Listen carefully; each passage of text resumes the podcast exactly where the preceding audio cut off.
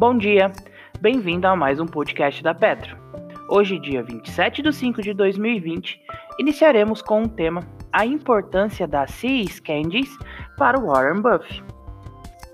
A Seas Candies é uma fabricante de dist e distribuidora de doces, chocolates, em particular, cuja dona é a Berkshire Hathaway.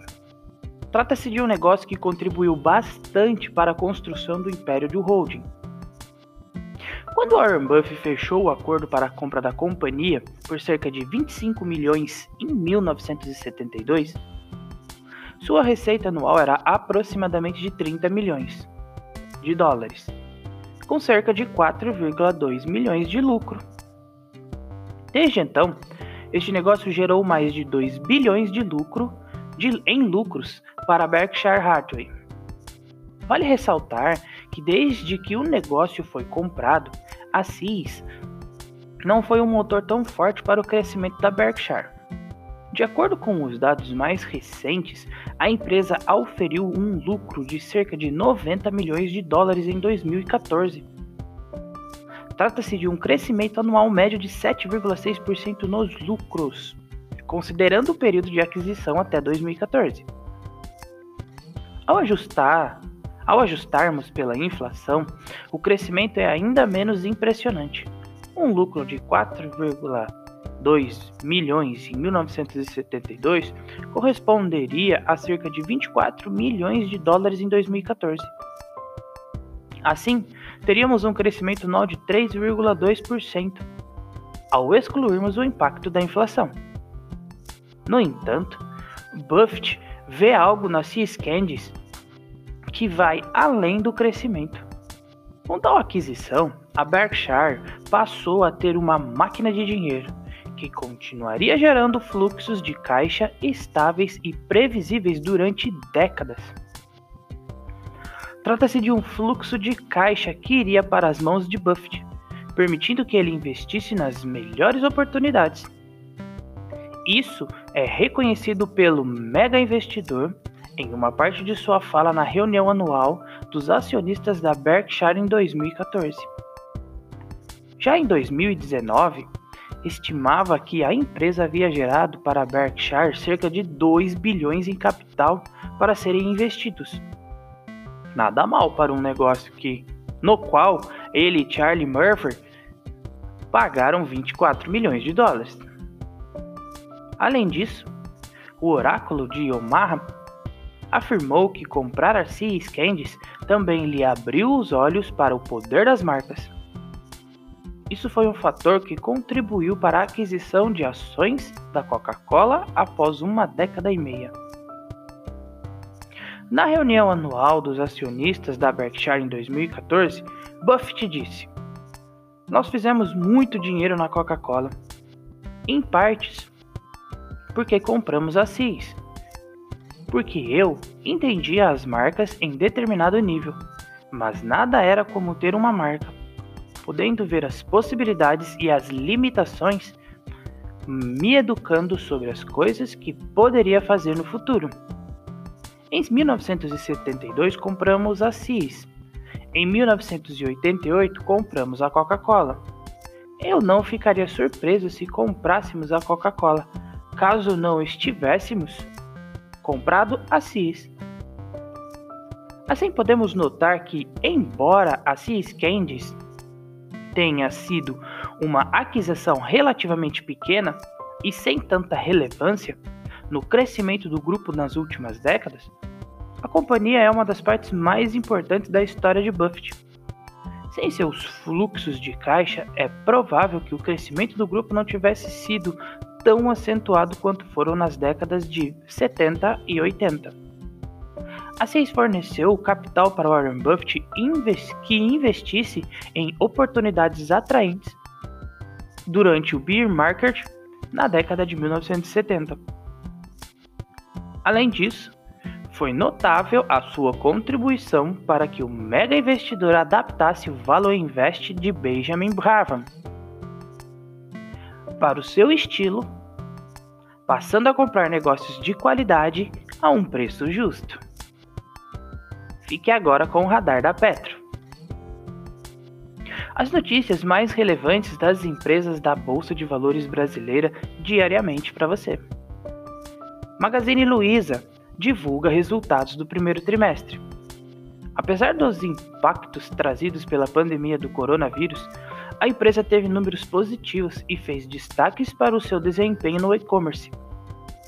As vendas to totais da companhia alcançaram 7,7 bilhões de reais no trimestre e anotaram um avanço de 34% em relação ao mesmo período do ano passado.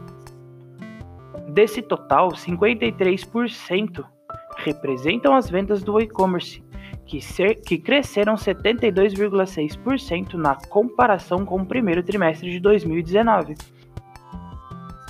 Um número que ev evidencia o crescimento do e-commerce é o crescimento do mercado, que foi de 23,8%. Por outro lado, o crescimento das vendas nas lojas físicas foi apenas de 6,7%, 4,5% menos no conceito das mesmas lojas.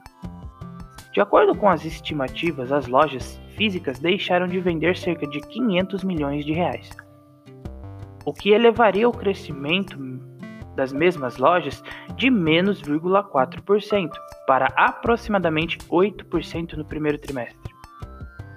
Assim, com o fechamento das lojas físicas e o aumento das despesas em relação à receita líquida, a margem EBITDA ajustada caiu 3,7 percentual ao ano, saindo de 8,9% no primeiro trimestre de 2019 para 5,2% no primeiro trimestre de 2020. O resultado líquido também foi afetado, passando de um lucro de 125 milhões no primeiro trimestre de 2019 para um prejuízo de 8 milhões no primeiro trimestre de 2020. Caso sejam considerados os resultados não recorrentes, ela passa a ter um lucro líquido de 30 milhões,8. Um destaque importante foi pela companhia é para que a sua estrutura de capital e caixa líquido, pois dá segurança para a empresa atravessar esse período de volatilidade e instabilidade. Em março de 2019, a companhia tinha uma posição de caixa líquida ajustada de 1,4 bilhão de reais. Em março de 2020, essa posição foi para 3,8 bilhões de reais. Assim, o primeiro trimestre de 2020 foi encerrado com uma posição de caixa no total de 4,6 bilhões. E já para o início de abril, com a conclusão da emissão de 800 milhões em debêntures, sua posição de caixa total passa a ser de 5,4 bilhões. Cirela Commercial Prospects comunica para recompra de ações. A companhia alterou o seu programa de recompra de ações no que diz respeito à quantidade de ações. Agora está prevista a aquisição de até 6 milhões de ações ordinárias. O total representa até 10% do total de ações em circulação da companhia. O programa que teve início em 13 de 3 de 2020 tem término em 13 de 9 de 2020. Multiplan informa sobre a retomada de operações. A companhia anunciou que retomou, ontem, dia 20, 26 do 5, as operações no Parking Shopping Barigui. O horário de funcionamento do centro comercial está reduzido das 12 horas às 20 horas, seguindo a norma do governo do estado do Paraná. BRF comunica sobre o programa de recompra de ações também. A companhia concluiu em 22 de 5 o seu programa de recompra de ações. Por meio dele, foram recompradas 4,8 milhões de ações ordinárias, o que representa cerca de 0,60% do seu capital social. Eternit informa sobre plano de contingência.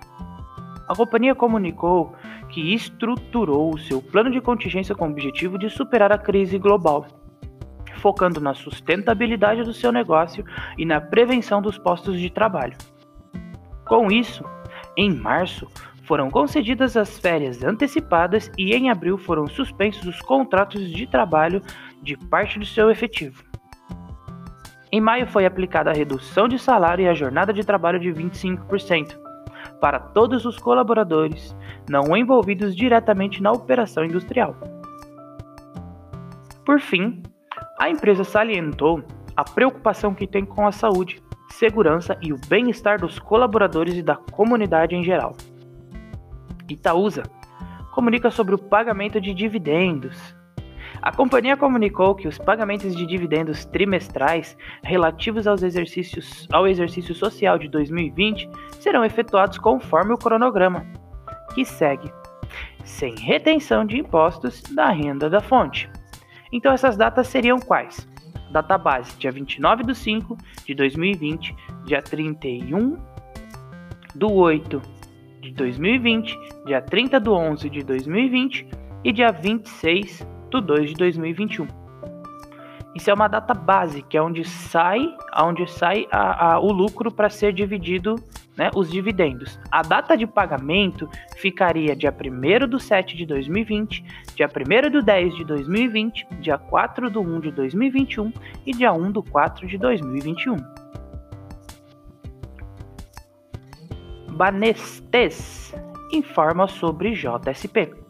A companhia anunciou a suspensão dos pagamentos da, JS, da JCP, que seriam feitos em julho, agosto e setembro. Com isso, divulgou um cronograma que define o pagamento da JCP durante o ano. Duratex informa a doação. A companhia doou cerca de 10 milhões, 10 milhões de reais para hospitais e para as redes públicas de saúde. A doação visa contribuir e ajudar a sociedade e, especialmente, co as comunidades inseridas no combate à pandemia do coronavírus. Gás divulga o resultado do primeiro trimestre de 2020. A companhia fez os seguintes destaques comparados com 2019. Total de cliente 2 milhões, um crescimento de 5,2%. Volume sem termogeração 1 milhão e uma queda de 4,4%. O EBITDA, avaliado em 682 milhões, teve um crescimento de 52%. Lucro líquido, 378 milhões, um aumento de 89%. O EBITDA normalizado, 579 milhões, teve um crescimento de 16%. E o lucro líquido normalizado para 314 milhões, um aumento de 30,4%. CAPEX de 222 milhões, um crescimento de 22%, e a dívida líquida de 3,8 bilhões, um crescimento de 161%. Hypera comunica sobre participação acionária relevante. A companhia recebeu a notificação do, da Capital World Investors sobre a redução de sua participação acionária na RIP. A CWI passou a deter cerca de 24,3 milhões de ações da empresa, o que corresponde a aproximadamente 3,8% do seu capital social total. Além disso, foi ressaltado que a Capital International, divisão independente de investimentos de Capital Research, empresa do mesmo grupo econômico da CWI, administra um montante de ações que representa aproximadamente 7,31% do capital social da empresa. Bom, o radar da Petro não constitui recomendações de compra nem de venda das empresas contempladas. Apenas visa abordar as notícias mais recentes das empresas da Bolsa Brasileira a opinião dos analistas da Petro é expressa e exclusiva através dos relatórios. Com isso, chegamos ao fim de mais um podcast da Petro. E se gostou, não deixe de nos seguir nas redes sociais. Tenha um ótimo dia e bons negócios. Até a próxima!